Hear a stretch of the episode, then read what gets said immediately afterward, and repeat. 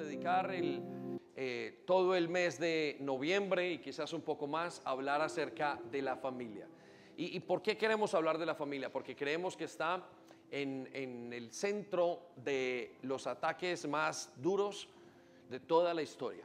¿sí? Y estamos hablando de jovencitos, de, lo vivo yo en el caso mío, mi hija de que solamente tiene 11 años, en su colegio la obligan a llegar y ver en, las, en, las, en los pósters eh, chicos besándose, chicas besándose, y pienso que solamente eso ya es un gran, un, gran eh, ataque hacia la identidad del niño.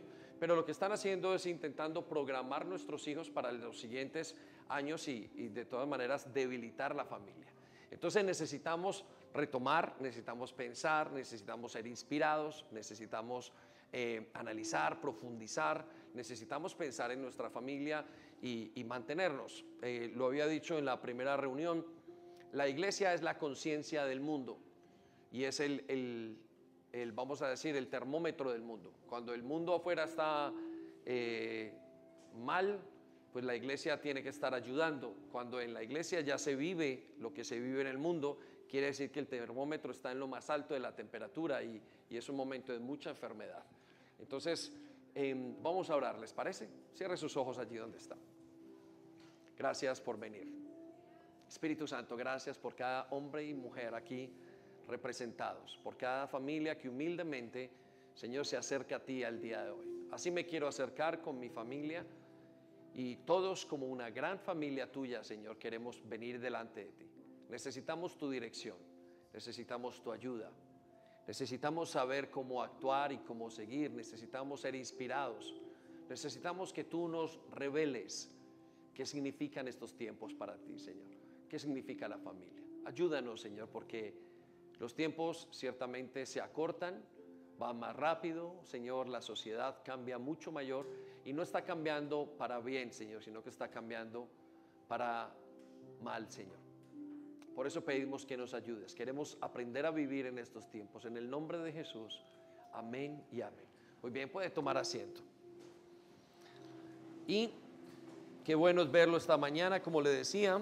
Podemos encender luces arriba si se puede. La semana pasada hablamos en nuestra primera eh, charla acerca de la familia. Hablamos de que la familia es el diseño de Dios, es el plan de Dios, es el laboratorio de Dios y es el punto de encuentro de Dios. Lo que quisimos decir la semana pasada es que eh, son principios de vida para Dios bíblicos, es que el plan de Dios para el ser humano es la familia. Cuando Dios pensó en el ser humano y mira desde arriba, Él ve familias. Y, y dijo, el diseño para el ser humano es que viva y tenga una familia que pueda eh, es, experimentar, que crezca en una familia. Ese es mi diseño para el ser humano. Y por eso es que cada uno de nosotros nace en una familia. Usted no nace en un hospital, entre comillas, estoy hablando, no es parte del grupo de, médicos, tampoco nace en un taller, usted nace en una familia, papá y mamá. De hecho, nace de papá y mamá. Hasta ahora hay un cambio que es parte de lo que estamos viendo, que es eh, dar cambios a dar hijos, eh, es decir, que hombres, dos hombres puedan crear hijos y mujeres, pero la manera de hacerlo sigue, siempre, sigue siendo exacta e igual, no va a cambiar nunca. Solamente pueden tener un hijo un hombre y una mujer. ¿Sí? A pesar de la tecnología, encontramos que la pueden tener y pueden sacar el óvulo, pero siempre tendrá que ser la semilla del hombre y de la mujer, el espermatozoide y el óvulo. Pero la familia es el diseño de Dios es, es, el diseño, Él quiere. Cuando pensó en el hombre dijo, este es mi diseño, quiero que estén en una familia. Pero también dijimos que la familia es el plan de Dios. No solamente el diseño para que ellos vivan, sino el plan para que crezcan, para que ellos se mantengan. Es el plan de vida, el que los va a llevar como un mapa a todas las cosas. Y todos estamos de acuerdo que en la familia hemos aprendido nuestra vocación, en la familia hemos aprendido eh, lo que queremos, en la familia hemos aprendido a amar, en la familia hemos aprendido muchísimas cosas. ¿Estamos de acuerdo? ¿Amén? ¿Cierto que sí? ¿Amén? Muy bien. Y también dijimos que la familia es el laboratorio, decir, el laboratorio de Dios. En la familia es donde Dios produce grandes cosas y Dios las utiliza para grandes cosas. De la familia puede salir el laboratorio y el experimento puede salir muy mal, y dañarse o puede salir muy bien, pero es el lugar donde Dios quiere que el hombre experimente. De ahí salen las personas, sale la familia, salen los valores que tenemos. Y todo esto es en la familia. Entonces cuando Dios piensa, de hecho, creo que Dios mira al mundo y no ve familias, no ve eh, naciones y no ve familias. Yo pienso que Él ve y ve sus pequeñas familias. Seguramente lo estará viendo a usted y nos estará viendo a nosotros ahora. Pero también la familia es el punto de encuentro. ¿Qué significa el punto de encuentro? Es el lugar donde Dios quiere encontrarse con el ser humano. Y voy a lanzar una verdad muy, muy, quizás reveladora para mí cada vez más y más, pero pienso que para muchos también. El lugar más parecido al cielo no es la iglesia.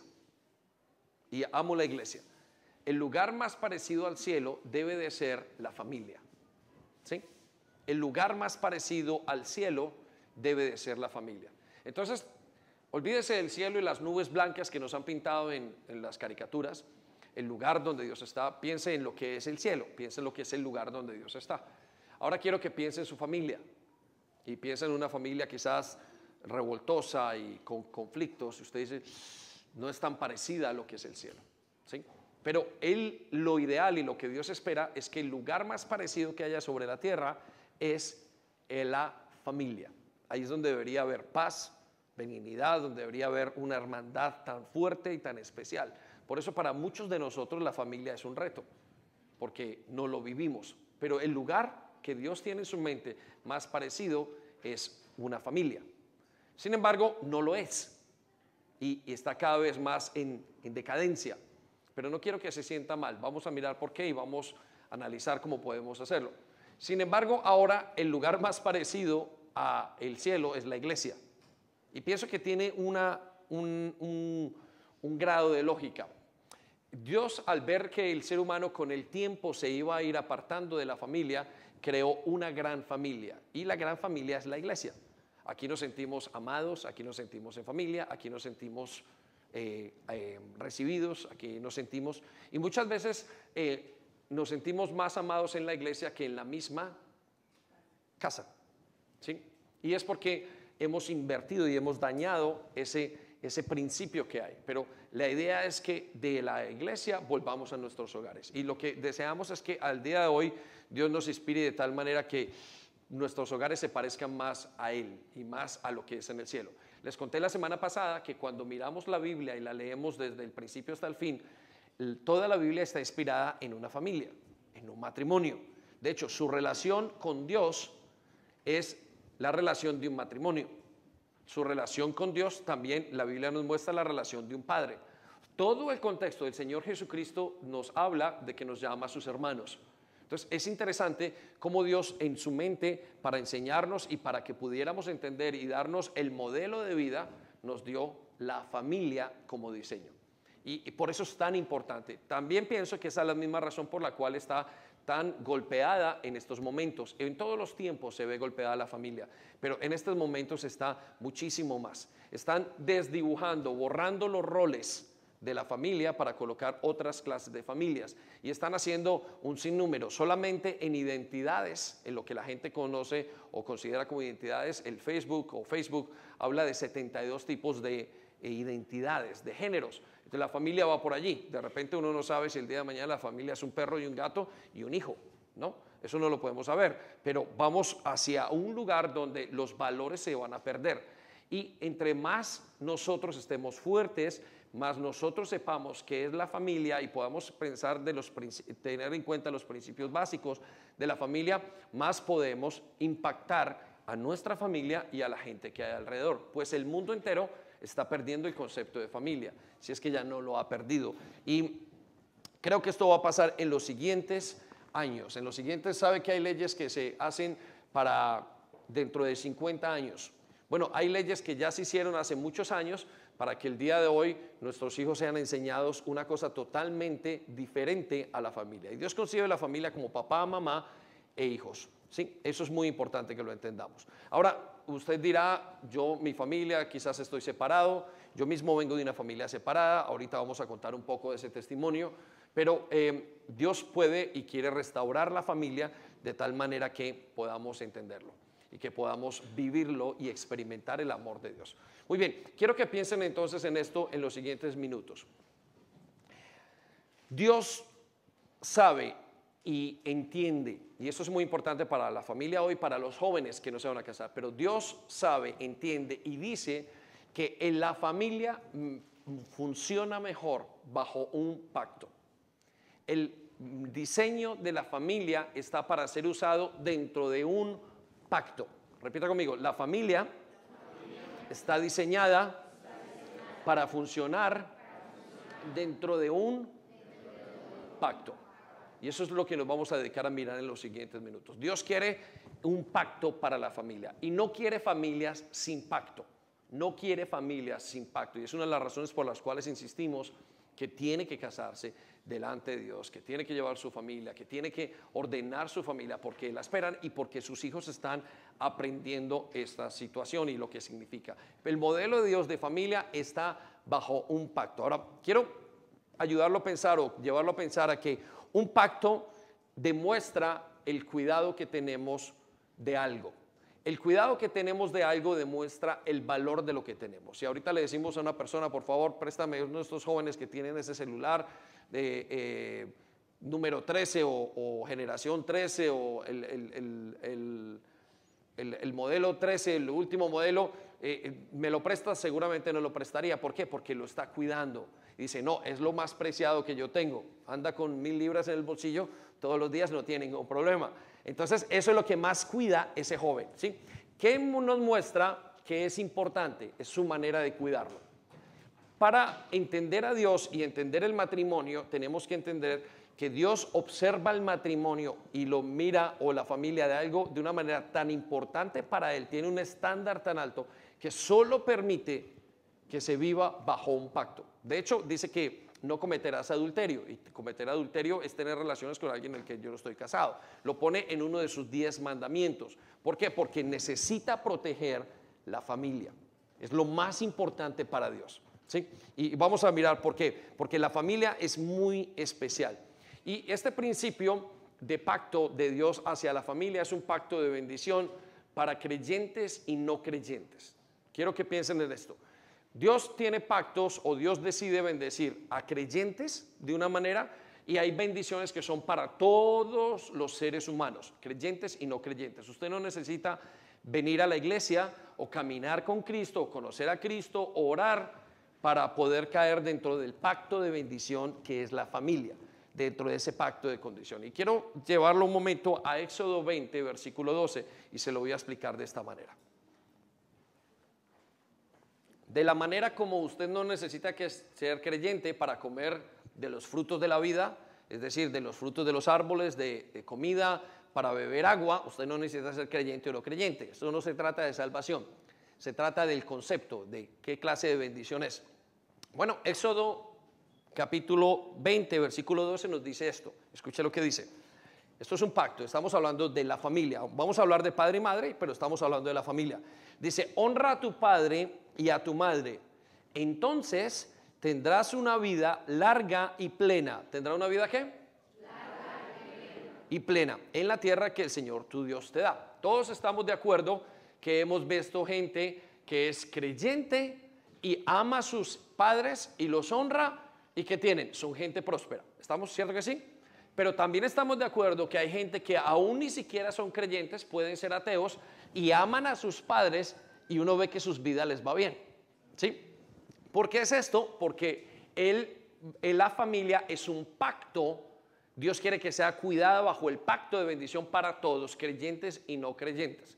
Ahora, el siguiente versículo también nos da una verdad o la misma verdad, pero opuesta. Escucha lo que dice Deuteronomios capítulo 27, versículo 16. Y aquí viene una verdad importante.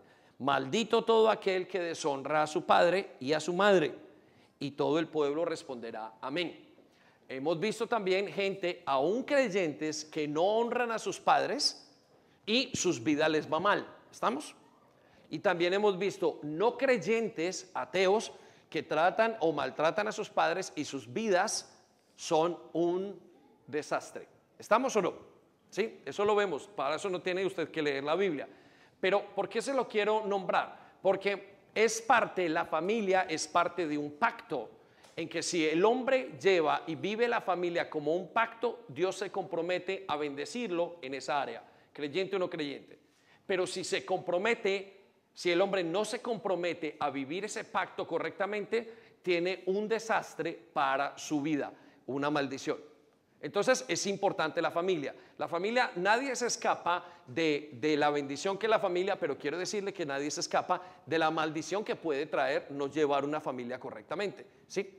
Entonces, quizás como un padre que es alcohólico, ningún hijo se puede escapar de la maldición del alcoholismo en la vida de sus hijos. ¿Por qué? Porque va a traer desolación, quizás eh, se va a gastar el dinero, quizás simplemente el hecho de que tenga un padre enfermo o por muchas razones. Pero el, no respetar el pacto correctamente va a traer maldición. Entonces, ese es un pacto la familia debe estar, debe ser tratada y está diseñada para estar bajo o dentro del pacto de bendición de Dios. Y si nosotros lo cuidamos, vamos a poder hacer cosas muy grandes. Pero si no lo cuidamos, quiero que sepa que va a ser muy desastroso. Por eso quiero darle un concepto, otro concepto importante. Vamos a Malaquías 4, versículo 6.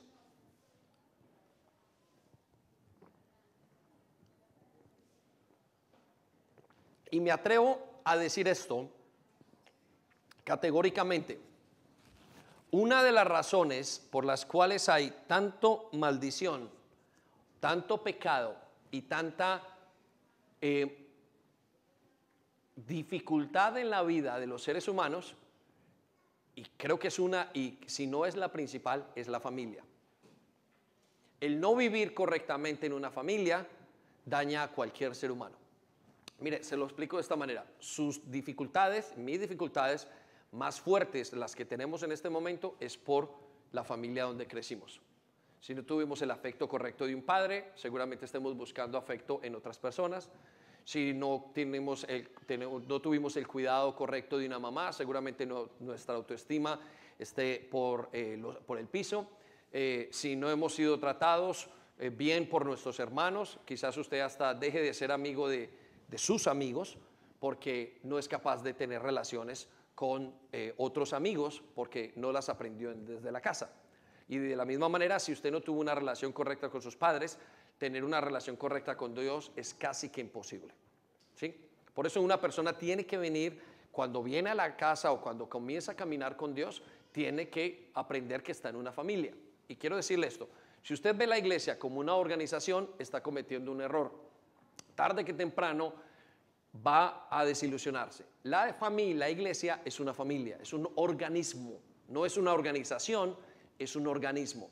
¿Qué quiere decir esto? Se lo explico de esta manera. Cuando usted espera algo acerca de una organización como el gobierno, usted espera que no fallen y que le den los resultados y usted se queja y dice, esto me lo tuvieron que dar y usted hace una cantidad de cosas. Pero cuando usted está en una familia, en un organismo, usted simplemente entiende que es así. Por eso es que usted perdona cosas de su familia, usted acepta cosas de su familia, porque la familia es un organismo vivo.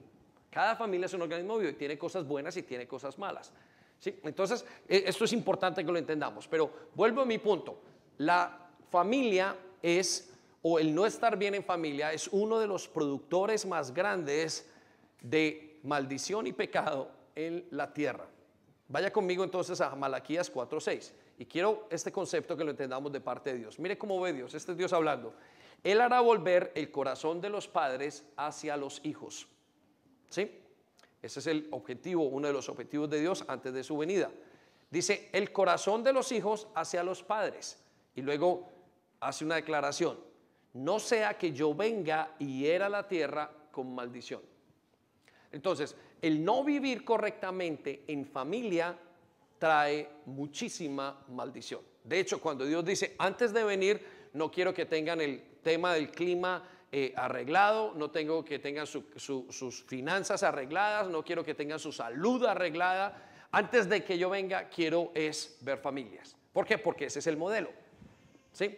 Recuerde cuando em, Jesús le preguntaron a los discípulos, enséñanos a orar enséñanos a orar, quiere decir a relacionarnos con Dios. Lo primero que les dijo, cuando piensen y cuando se van a relacionar con Dios, entiendan que Él es el Padre. Por eso se llama el Padre nuestro. Padre nuestro, les estaba diciendo no que lo repitieran solamente, sino que entendieran que ahora estaban hablando con un papá, ¿sí? Y nos habla de que nosotros somos hijos de Dios.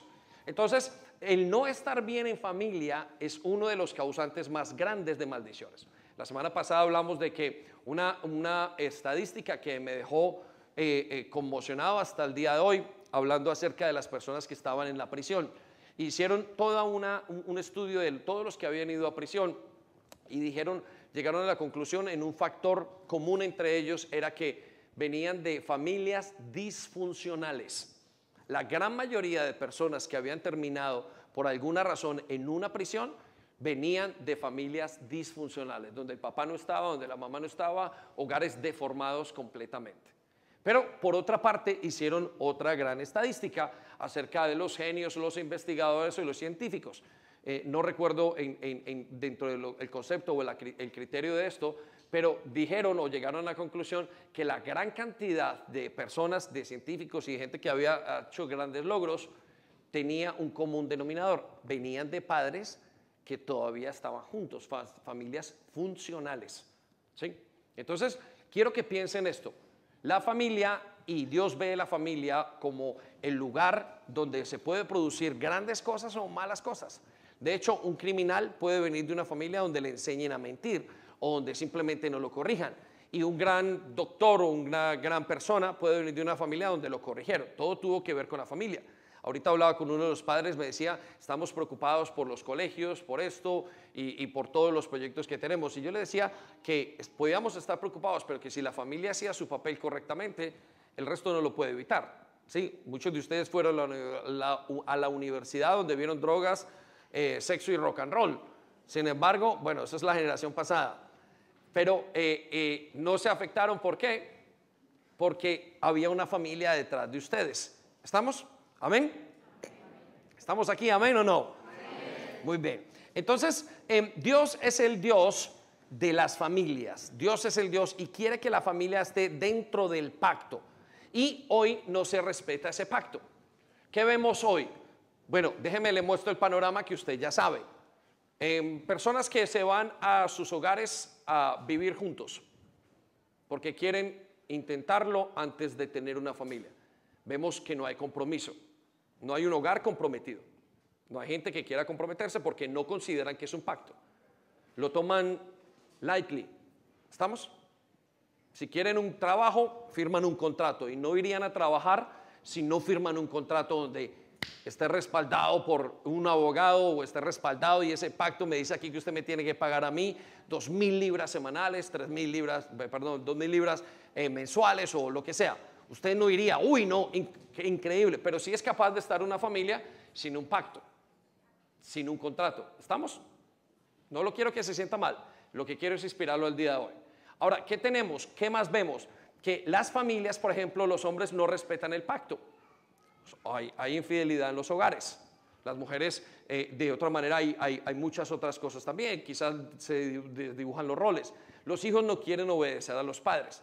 Es decir, casi todas las familias están sin los roles y sin, sin vivir en un pacto. Todo lo viven fuera. Es como si viviéramos nuestra vida de una manera que quisiéramos. Pero Dios dice, si quieres que tu familia funcione, necesitas entender que tu familia necesita estar en un pacto. Necesita estar dentro del pacto. Y eso es lo que yo quiero inspirarlos, para que tomen decisiones. Ahora, muchos somos el producto de eso. Yo mismo hablaba de, que mis padres se divorciaron cuando yo tenía dos años. Y llegando a la iglesia sobre mis 20, 21 años, eh, o 22 años, no recuerdo cuando tenía, lo primero que Dios hizo fue restaurarme mi familia, restaurarme mi paternidad y ayudarme a entender que necesito cuidarla bajo un pacto. Y eso es importantísimo para usted y para mí. Y ya vamos a hablar de cómo hacer eso en los siguientes minutos. ¿sí? Entonces, los esposos no quieren ser leales, las esposas no quieren respetar muchos casos, la mujer hoy quiere decir, bueno, no necesito un hombre, los hijos dicen, no necesito un padre, y así tenemos una cantidad de conflictos alrededor nuestro. Por eso quiero enseñar esto. La buena noticia es que cuando venimos a Jesús, Él nos restaura. Y yo quiero que piensen eso fuertemente. profundamente.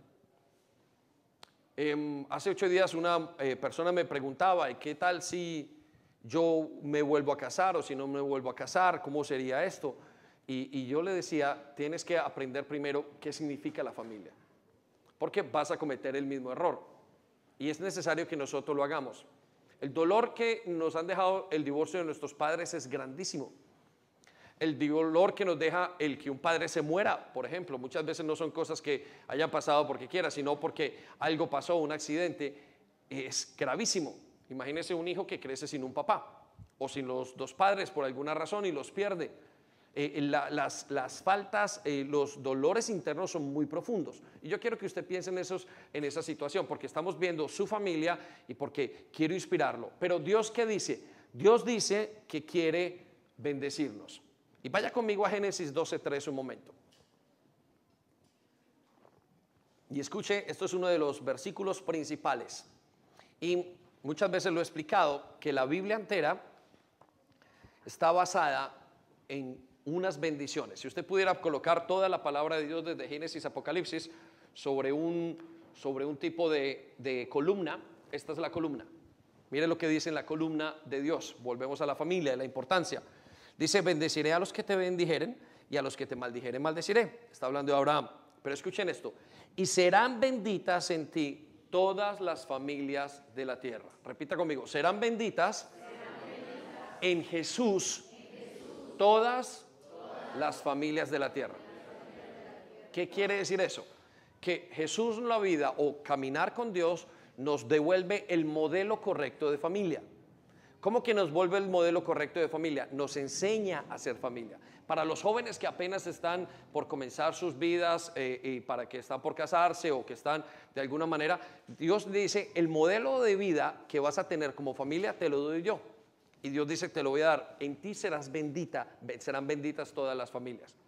Pero también hay otra verdad. Aquellos que venimos de familias quebrantadas, que vivimos el divorcio. El divorcio. Recuerdo que una de las, de las em, consecuencias del divorcio de mis padres para mi hermano mayor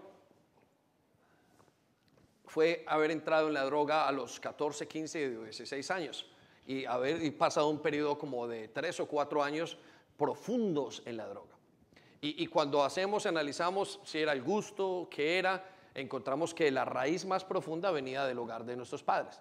No sabía qué hacer, no supo cómo enfrentar, no habían herramientas en ese momento, no teníamos a Cristo en nuestro hogar y no pudo levantarse y no pudo eh, eh, levantarse de ese momento. Todos sabemos y a través del tiempo en la experiencia nos cuenta que el dolor de una separación es muy grande. Piensa en este momento cuál es el dolor de su familia. ¿Qué ha pasado con su familia? Aquellos que son hijos, pero también aquellos que son padres o que son esposos o fueron esposos. El dolor de un divorcio. Mire, no hay nada más doloroso que la pérdida familiar.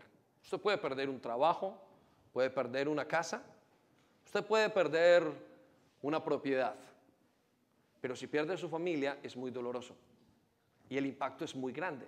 Y es para los hijos es muy grande, muy alto, el impacto muy fuerte, pero también para las personas que están, aquellos que se tienen que recuperar de un divorcio, personas que se recuperan de un divorcio, quedan marcados para toda la vida. ¿Por qué? Quiero que piensen esto. Porque dentro del ser humano sabe que la familia es lo más importante. El ser humano lo sabe, sabe que hay algo. Ahora, ¿cuál es la buena noticia? La buena noticia es que Dios suple todas esas necesidades. Y vaya conmigo un momento a un, salmo, el Salmo 27, versículo 10, un versículo muy conocido para muchos de nosotros. Y quiero que vea no solamente el diseño de Dios, sino quiero que vea el corazón de Dios para usted. Y esta es una palabra que le sirve a todos nosotros, y, pero es, es la disposición que Dios tiene. Mire lo que dice, aunque mi padre y mi madre me falten o me dejaran, con todo Jehová me recogerá. Repita conmigo, Jehová, me recogerá. Piensen esto. ¿Por qué Dios lo dice? Bueno, la respuesta es muy obvia, porque hay padres que han dejado a sus hijos. Y entonces, ¿qué es lo que Él dice? Yo los voy a recoger. Yo voy a suplir esa necesidad. Ahora, hay padres que dejan los hijos en el hogar porque se fueron, otros porque murieron, otros están presentes en el hogar y simplemente los dejaron abandonados porque no saben ser padres. Piensen esto, ¿sí? Entonces, la buena noticia cuál es? Que Dios con todo y eso quiere llenar nuestros vacíos. Dios quiere llenar sus vacíos y mis vacíos. Por eso una persona cuando viene a Cristo, aunque no tenga la mejor familia, puede ser restaurada. Dios es capaz de llenar ese vacío que tiene. Pero usted se preguntará, pero bueno, es que mi problema no es de papá, mi problema es de esposo o de esposa. Bueno, vaya conmigo a Isaías un momento. Isaías capítulo 54, versículo 5.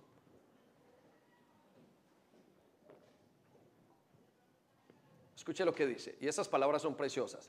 Quizás usted enviudó, quizás usted se separó, quizás usted vive una situación muy difícil con su esposo o con su esposa. Pero aquí están cubiertos, entre pocas palabras, los roles principales del hogar, donde Dios dice, me comprometo. Repita conmigo, me comprometo. Y eso es parte del plan de bendición de Dios. En ti serán benditas todas las familias. Pero pastor, yo no me volví a casar, yo decidí, mi suegra a los 30 años enviudó, siendo mi esposa de 6 años o de 7 años, y ella no volvió a casarse. Dijo, quiero vivir para mis hijas, y está totalmente correcto. La Biblia nos habla de ello. Sin embargo, el compromiso que ella hizo, ella hizo, ella siempre pensó que Dios supliría todas esas partes, todas esas necesidades. Mire que es cierto. Vaya al versículo 5, mire lo que dice. Porque tu marido es tu hacedor. Repita conmigo, porque tu marido, más fuerte, porque tu marido, es tu hacedor. Pero pastor, yo soy hombre y él habla de su marido. No, no, estamos hablando de que Dios suple la necesidad más profunda que pueda tener una persona. Puede ser como esposo o como esposa, puede ser en la vejez, puede ser en cualquier aspecto de su vida. Pastor, a mí me fallaron mis padres. Dios quiere llenar ese vacío. Y Dios en el proceso que le conocemos va a ir llenando ese vacío poco a poco y va a mostrarnos y demostrarnos que Él puede llenar ese vacío que tenemos. Ahora tenemos que entrar en el proceso de pacto de bendición. ¿Sí? Mire lo que dice al final, pues yo soy Jehová de los ejércitos, su nombre es su nombre y, y tu redentor, el Santo de Israel, Dios de toda la tierra será llamado. Entonces, el pacto, Dios quiere que entremos en ese pacto para poder volver otra vez a darnos el modelo y para poder restaurarnos. Hay muchas familias dentro de nosotros que necesitan ser restauradas. Piensa en ese efecto tan grande y tan recurrente y tan desagradable para nosotros. A veces en la iglesia somos mejores que en nuestros hogares. Si fueras tan buen esposo como lo eres en la iglesia, como fueras en el hogar. ¿Cuántos han escuchado? No levante la mano, yo puedo decir amén. Si fueras tan buen padre como él es. Entonces, Dios lo que hace es restaurarnos desde adentro hacia afuera. Quiere restaurarnos. Piensa en eso en esos momentos. ¿Qué necesita ser restaurado? Hay hijos que no se quieren casar, hay gente que no quiere tener hijos. Están decepcionados del matrimonio y de la vida. Porque no comprenden que el diseño de Dios es diferente y que el diseño humano, como no se vivió dentro de un pacto, entonces falla y falla mucho. Pero te voy a mostrar una cosa en los siguientes minutos. El pacto de Dios está en todas partes con el ser humano está en la ley. Por ejemplo, los hogares, hay familias, hay leyes que protegen la familia. El ser humano sabe que ese pacto tiene que estar allí. De hecho, eh, eh, una de las luchas más grandes de, eh, mucho, de mucho tiempo atrás era que las familias fueran cuidadas por esos pactos cuando, por ejemplo, había un divorcio o cuando había alguna situación. Entonces, la familia está amparada por la ley. Eso es un pacto. Dios quiere estar. Dios quiere que esté eh, eh, eh, protegida por la ley. dice, mira, si no quieres venir a mí, si no quieres tener mi bendición para que yo lo proteja, por lo menos deja que la ley lo haga. Y, tiene, y la ley ampara como un pacto. Pero también hay un pacto moral.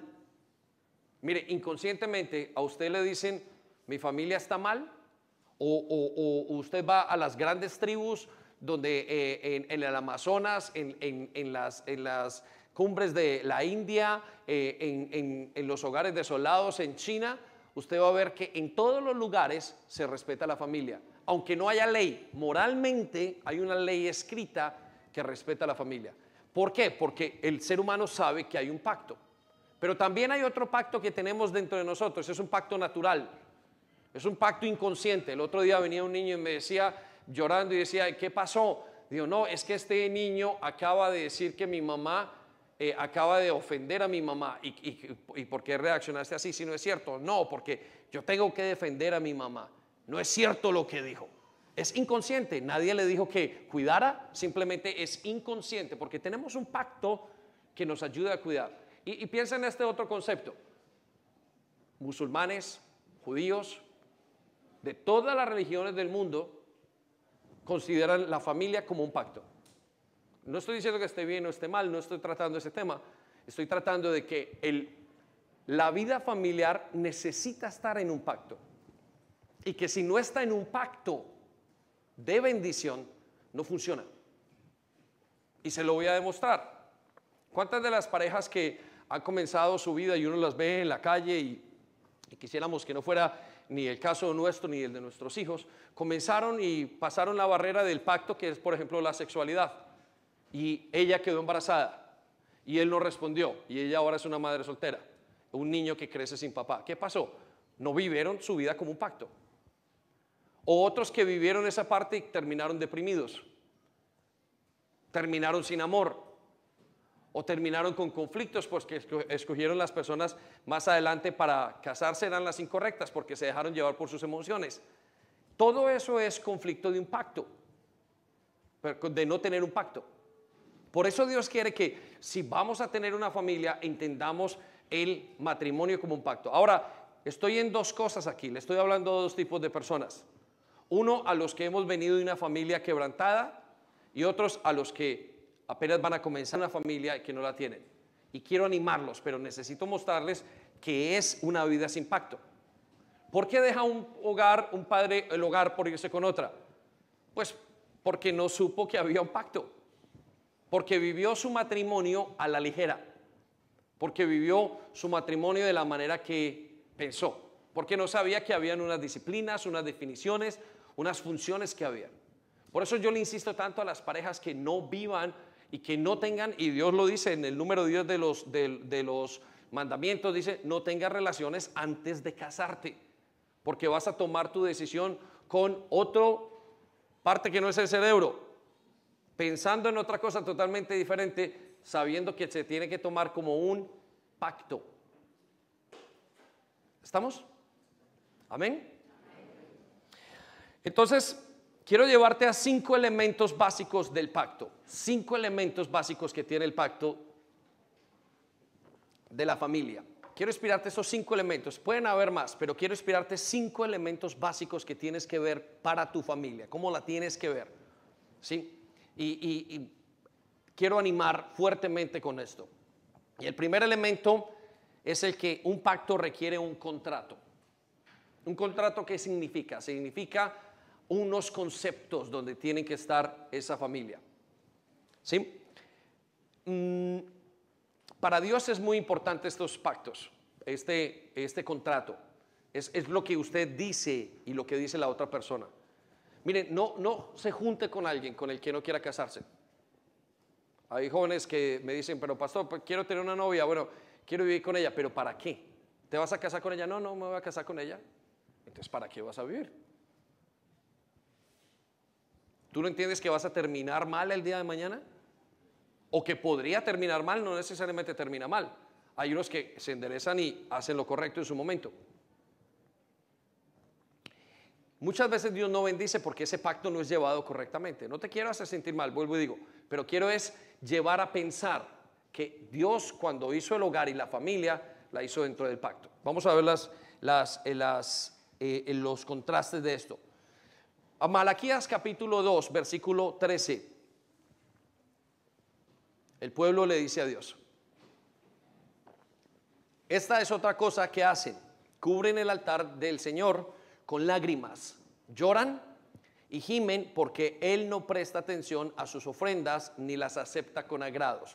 Repita conmigo, no presta atención, no presta atención a las ofrendas y no las mira con agrado. Vamos al versículo 14. Vaya conmigo. Malaquías 2, 14, por favor.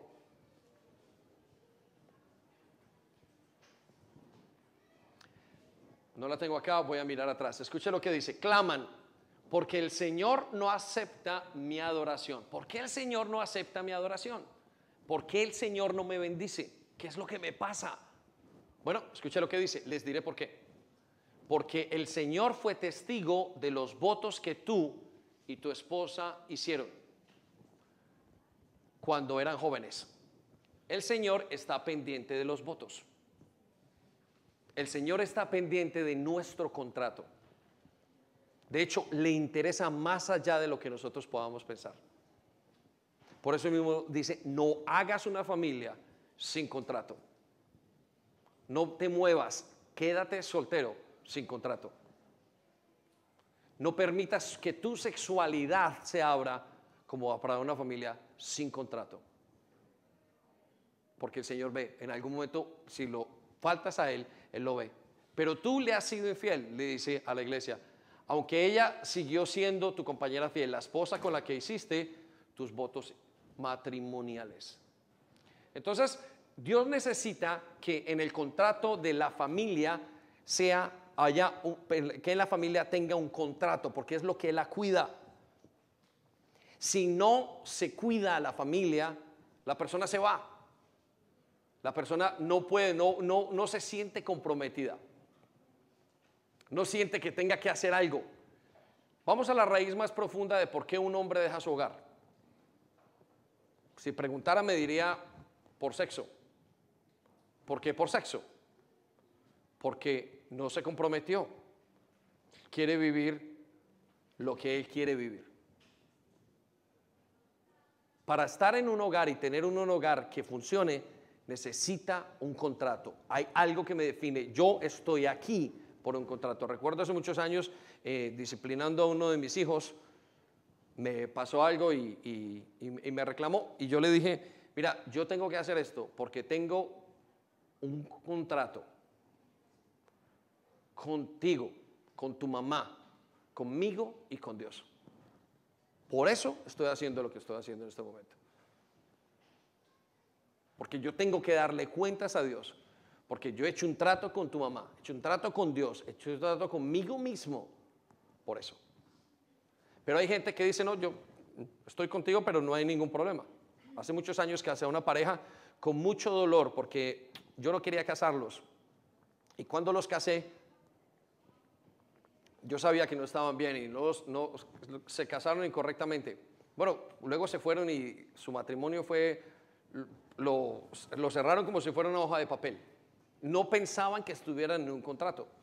Como no tenían la mentalidad de estar en un contrato, no respetaban si estuvieran como si estuvieran en un contrato. Muchos de ustedes cuidan su trabajo grandemente y dicen, ¿por qué no haces esto? Porque me pueden echar. ¿Por qué no llegas tarde? Bueno, porque me pueden echar. Porque lo que te echa es un contrato. Porque en el contrato que tengo, como vivo, yo vivo mi trabajo, ¿y por qué te va tan bien todos los días? Porque lo vivo como un contrato. Entonces, la primera característica que tenemos que tener para tener una familia de pacto con Dios, necesitamos entender que nuestra familia está como un contrato en nuestras vidas. Es una obligación una vez que nos metemos. Es una obligación que hemos adquirido. ¿Saben por qué no respeta a un hijo a sus padres? Porque no se siente obligado. Y siente que puede levantar su mano y decirle a su papá lo que quiera. Porque no sabe que es una obligación en el que está para que tenga éxito. Hijos, quiero decirles una cosa, las familias no se acaban solamente por las peleas de los padres, se acaban por la rebeldía de los hijos. Hay hijos que han dañado familias enteras porque no han hecho su papel. ¿Por qué? Porque no creen que están dentro de un pacto para que eso funcione. Como no lo enseñamos, los hijos hacen lo que quieran con quien quiera. y debilitan a los padres y los separan y los debilitan y un padre se va y dice, oh, no me aguanto esta familia, no soy capaz, no me aguanto esta niña, es tan irrespetuosa, no me aguanto esto. Los padres no entienden o los hijos no entienden muchas veces o entre esposos que están bajo un contrato. Si queremos un hogar exitoso, usted tiene que entender, está bajo un contrato. Un contrato hecho delante de quién? Delante de Dios. Donde usted no podría levantarse y decirle a un papá, te irrespeto, o a un esposo o a una esposa, porque usted sabe que hay algo que puede quebrantar ese contrato. Y si quebranta ese contrato, usted sabe que hay unas obligaciones. Y ya hablamos de las obligaciones, hay maldiciones y bendiciones. O de las consecuencias. Entonces repita conmigo, contrato. Segundo, lo llevo rápidamente, un pacto necesita un objetivo. El propósito de Dios sobre las familias es que vivan como Dios vive, que refleje el cielo. Y, lo vuelvo y, ponemos el listón muy alto. Y no quiero decir, como dijo Pablo, que yo lo haya alcanzado. Pero quiero decirles esto. la familia tiene un objetivo. Y el objetivo no es que me haga feliz a mí. El objetivo es que yo haga feliz a otro. El objetivo es que de tal manera trabajemos en la familia que se parezca a Dios. Muchos tienen un objetivo en la familia que es hacer dinero. Otros tienen un objetivo de la familia de, sacar y tener conocimiento. Tiene que tener un verdadero propósito y objetivo en la vida. Y para eso requiere la unión. Y les voy a hablar del propósito. Efesios capítulo 5, versículo 25. Escuchen, maridos, amad a vuestras mujeres. Note esto, habla de maridos, de familia y del contexto del hogar. Ahora, mire lo que dice la manera como debe ser. Así como Cristo amó a la iglesia.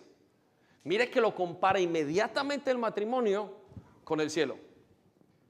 Si en este momento le preguntamos, bueno Señor, ¿cómo quieres que ame a mi esposa? ¿Qué es lo que quieres que haga? Pues Él dice, hazlo de tal manera que se parezca al cielo. Que se parezca a la relación, a la relación más espiritual que hay. Así como Cristo amó a la iglesia. Es impresionante el concepto que Dios tiene de la familia. Es mucho más allá de lo que esperamos. Y con esto pienso que podemos llegar a nuestra familia y no podemos decir cualquier babosada o hacer lo que sea que queramos. Sino que ahora que nos casamos, decimos, yo necesito entrar bien, necesito hacerlo bien. Note lo que sigue después de la coma.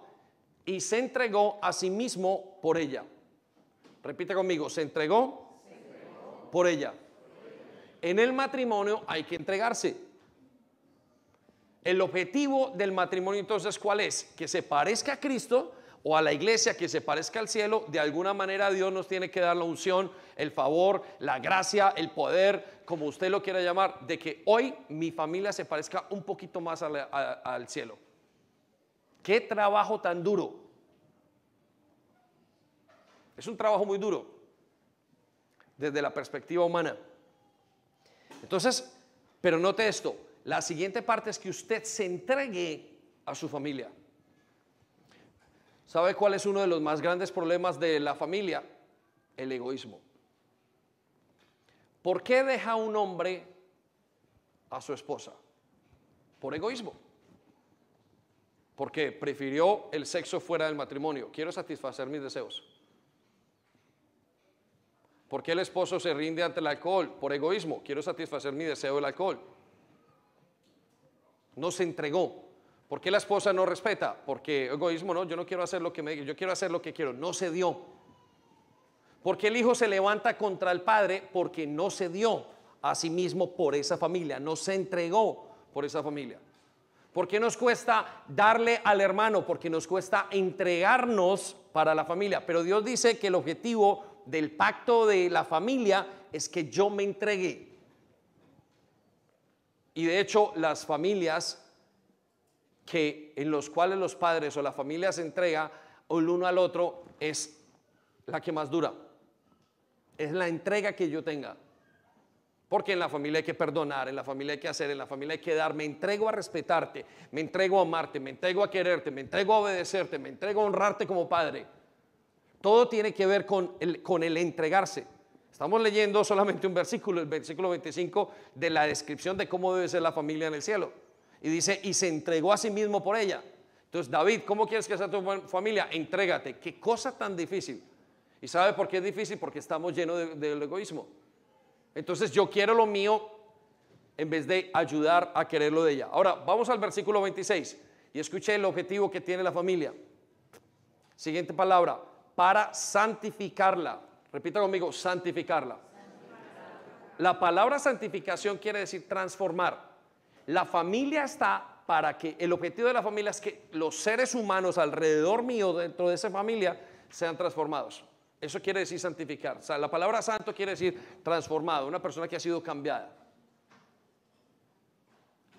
Seguimos, habiéndola purificado en el lavamiento del agua por la palabra. Que uno la, la purifica, versículo 27, para entregarme, para hacer lo mejor de ese hogar y a fin de presentársela a sí mismo. Note esto, ¿Para qué Señor quiere la familia? Que un día te la presentes, que tú la disfrutes, que vivas en esa familia, que aproveches, que tus hijos no tengan problemas emocionales, que tus hijos no tengan problemas de alcohol, que tus hijos no tengan problemas ni vacíos, que todo lo que hagas sea para que tú lo disfrutes. Al fin y al cabo es reflejar a Dios en la, en la tierra. Asimismo, dice, presentársela a sí mismo como se presentó una iglesia gloriosa que no tuviese mancha ni arruga ni cosa semejante, sino que fuese santa y mancha. ¿Qué nivel pide el Señor para la familia? ¿Pero por qué? Porque tiene un objetivo. Entonces, aquellos matrimonios que están empezando, o porque uno no deja hacer un hijo lo que quiera, porque tengo que presentárselo a Dios de mañana. Mañana, el día de mañana tengo que presentarle este hogar a Dios. Porque uno no hace lo que le da la gana en el hogar, porque estoy bajo un contrato y ese no es el objetivo del matrimonio. Sino para qué me casé, sino para qué soy parte de una familia, sino para qué me metí y me enredé con una persona. ¿Acaso no sabemos el dolor del divorcio? ¿Acaso no sabemos el dolor de vivir sin un padre? ¿Acaso no sabemos el dolor de desobedecer? ¿Acaso no sabemos el dolor de un hijo perdido? ¿Acaso no sabemos el dolor de un hijo en las drogas? ¿Acaso no sabemos el dolor de no hablar con un hermano 8 años, 10 años, 20 años?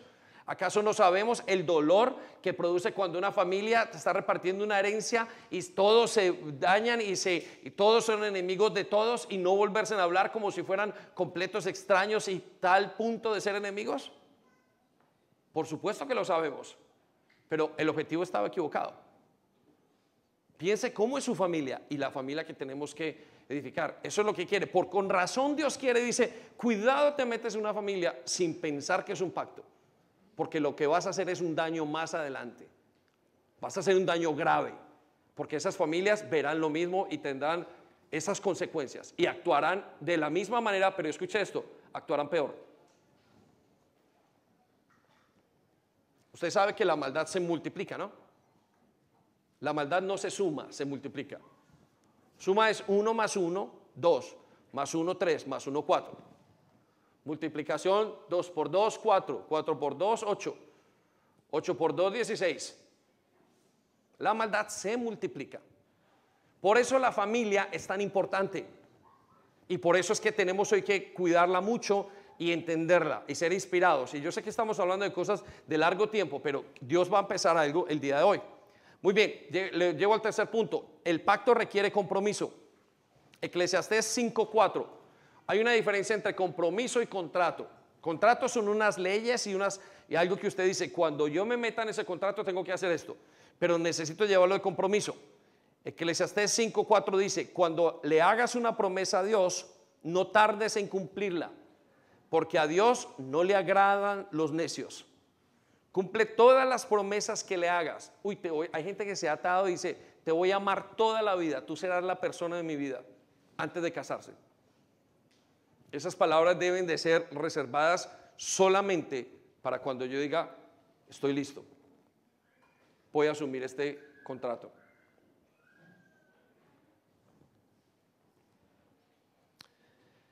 ¿Qué es lo que pasa? Que muchas personas tienen el contrato, pero les falta el compromiso. ¿Qué significa que les falta el compromiso? Que dijeron sí y no lo hicieron. No es simplemente firmar, no es simplemente una boda, es un matrimonio. No es simplemente que tengas una relación con ella y tengas un hijo. es que tú lo puedas llevar ese matrimonio al final de los días. Porque si no, ese hijo va a ser un desastre. A no ser que Dios intervenga. Y para que intervenga necesita compromiso. Amén. Entonces, el compromiso, mire lo que dice Dios. Dice, cuando le hagas una promesa, no te tardes en cumplirla. Porque a Dios no le agradan los necios. Cumple todas las promesas que le hagas. 5. El versículo 5. Es mejor que no decir nada que hacer promesas y no cumplirlas. 6. No dejes que tu boca te haga pecar y no te defiendas, aquí viene, ante el mensajero del templo al decir que la promesa que hiciste fue un error. El matrimonio no tiene divorcio. Un hijo no tiene, usted no puede decir fue un error un hijo, porque ese hijo va a estar toda la vida. Usted no puede recoger un error. Mire lo que dice a continuación. Esa actitud enojaría a Dios y quizás destruya todo lo que has logrado. Leímos anteriormente en Éxodo, dice, honra padre y madre y te irá, y tu vida tendrá salud y te irá bien toda la vida. Creo que esa es la promesa de bendición para tener largos días, tener salud. Y la promesa de bendición para tener prosperidad tiene que ver con este punto del final. Cuida la familia, y vas a tener prosperidad. No la cuides y va a tener destrucción en todo lo que hayas logrado. ¿Ha notado usted que hay grandes personas que les fue muy bien en las finanzas y les fue perfecto? Se, se divorciaron y sus vidas por la borda. Tiene que ver con el, el pacto de Dios. Dios hizo un pacto. Entonces, para que haya un pacto correcto, tiene que haber un compromiso. Jóvenes, ustedes no lo piensan, nosotros lo sabemos. No hay nada más difícil que levantar una persona después de que se ha sentido fracasada en la familia. Lo llevo al cuarto punto. El pacto requiere un sacrificio. ¿Qué es lo que hay detrás del compromiso? Es un sacrificio. Hebreos 13:15 dice, por lo tanto, por medio de Jesús, ofrezcamos un sacrificio continuo de alabanza a Dios. Mire, para nosotros el pacto tiene que tener sacrificio. Aquel que quiera entrar en un hogar y no se quiera comprometer es porque no se quiere sacrificar. Porque levantar una familia requiere mucho sacrificio. Requiere que haya una mamá que se levante a las 5 de la mañana y se acueste a las 2 de la noche, sacrificándose por uno, por dos o tres muchachos. Requiere padres que trabajen duro, requiere negarse, requiere una entrega, requiere que uno el sueldo lo ponga hacia toda una familia. Hay personas que no quieren sacrificar nada, no quieren entregar. Por eso el pacto de la familia no está. No, no, no piensan que tenga que sacrificar su vida como solteros. Bueno, eso es lo que tiene que sacrificar, es su tiempo. Si se casó es porque quiere estar juntos y necesita sacrificarlo. Y necesita sacrificar lo que quiere, sus anhelos, su futuro, sus planes, todo, su espacio. La familia requiere sacrificios. ¿O no requiere sacrificio que un hijo le tenga que obedecer a un papá? Por supuesto que requiere un sacrificio enorme. Papá, no estoy de acuerdo, no entiendo, pero yo me sacrifico y, oh, porque quiero tener una familia bien. Porque es el rol de esa parte de esa persona. Entre hermanos se tiene que sacrificar el hogar, hay cosas que usted tiene que sacrificar. Pero sabe una cosa, usted está sacrificando en la familia para ganar. Amén. Venga, déle un aplauso a Dios, por favor.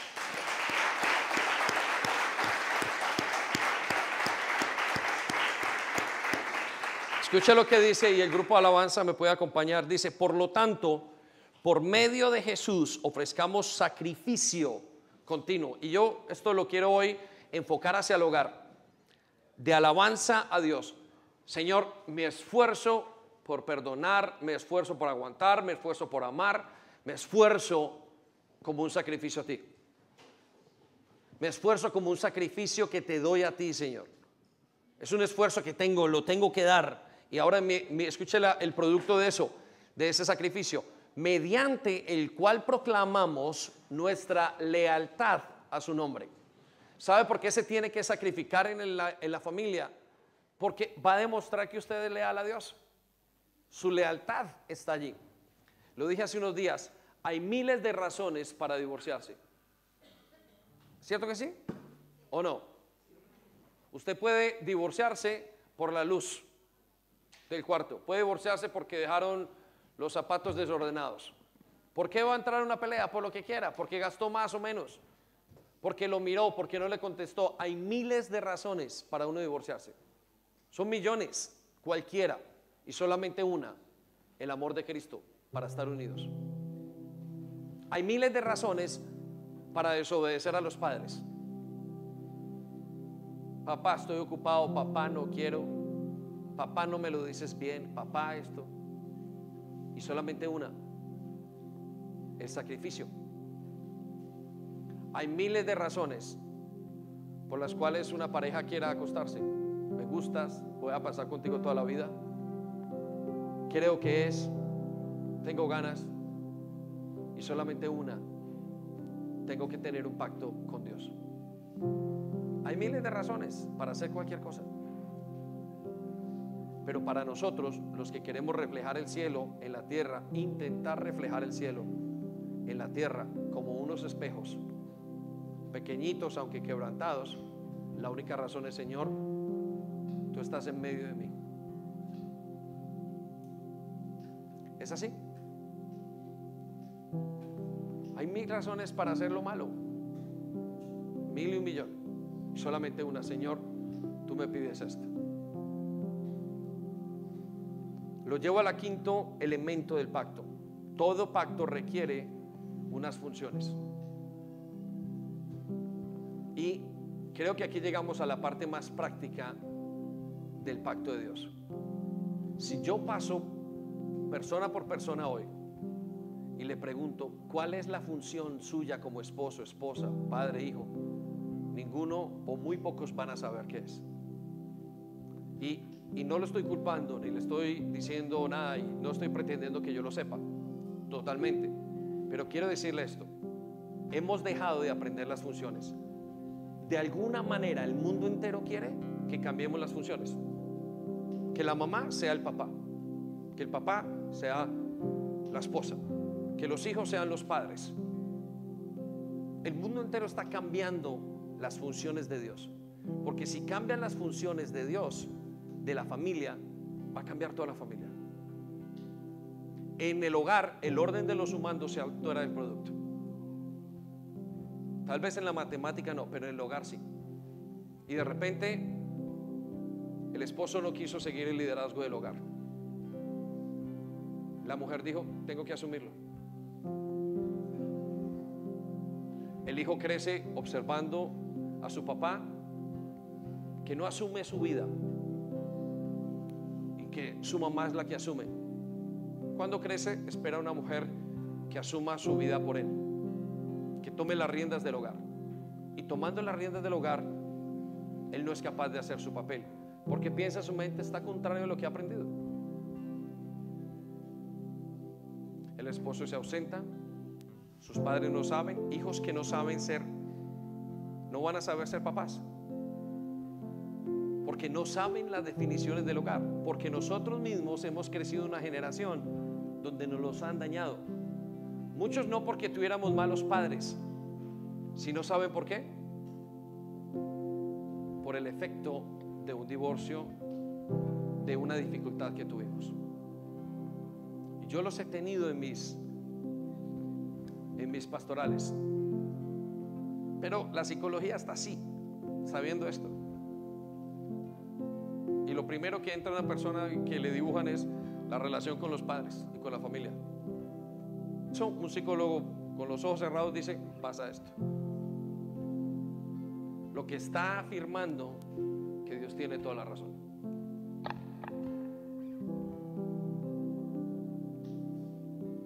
Si le pregunto cuál es su función, si le pregunto si sabe ser esposo o esposa, le pregunto si lucha internamente, ¿qué me diría? Quizás como esposa dice, me cuesta sujetarme a ese esposo. Quizás como papá diga, no, yo es que no soy capaz ni decirle lo que tengo que decirles. Quiero que piensen esto y medite, iglesia, porque necesitamos fortalecer nuestros hogares y aquellos que no se han casado necesitan fortalecerse. Familia es lo más importante que tenemos. Debería reflejar el cielo sobre la tierra. Vamos a ponernos en un momento y le entregamos al Señor este tiempo.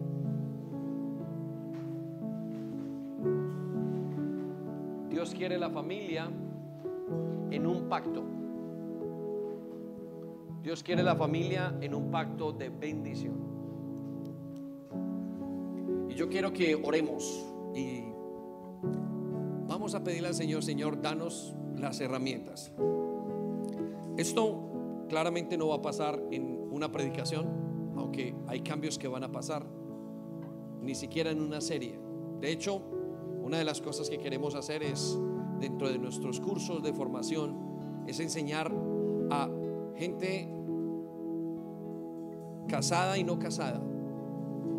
Y que así como pasamos por Conéctate, podamos hacer un curso donde enseñemos a la gente a ser papás, a ser mamás, lo básico. El resto hay unas cosas que hay que aprender, no se aprenden en la escuela, pero que tenemos que aprender. Yo quiero llevarnos, iglesia, a que pidamos perdón. Quizás hemos tenido un hogar malo, un hogar difícil. Quizás no hemos visto la familia como un pacto, pero este es el tiempo que lo empecemos a hacer. Cierre sus ojos donde está. Espíritu Santo, muchísimas gracias. Gracias por cada persona, por cada familia. Queremos pedirte perdón por haber de alguna manera faltado al pacto en el hogar. Muchas veces pensamos que simplemente teníamos una familia y ya, y que ni siquiera teníamos funciones que hacer. Pero hoy te pido en el nombre de Jesús que restaures mi familia. Y yo te pido que le digas al Señor en tu corazón, ayúdame a restaurar. Ayuda a ver en el hogar de mis padres. Que donde no haya papá o mamá, quizás, Señor, tú puedas entrar y llenar ese vacío aunque yo no entienda en este momento totalmente qué es, yo te pido perdón. Perdóname porque me he salido del diseño. Perdóname porque he puesto mi vida en otro lugar diferente al que tú quieres. Aún como hijo no he sabido hacer mi papel. Yo quiero que nos limpies, Señor. Yo quisiera tener en mi iglesia, en mi casa, una familia que permanezca y que sea parecida al cielo.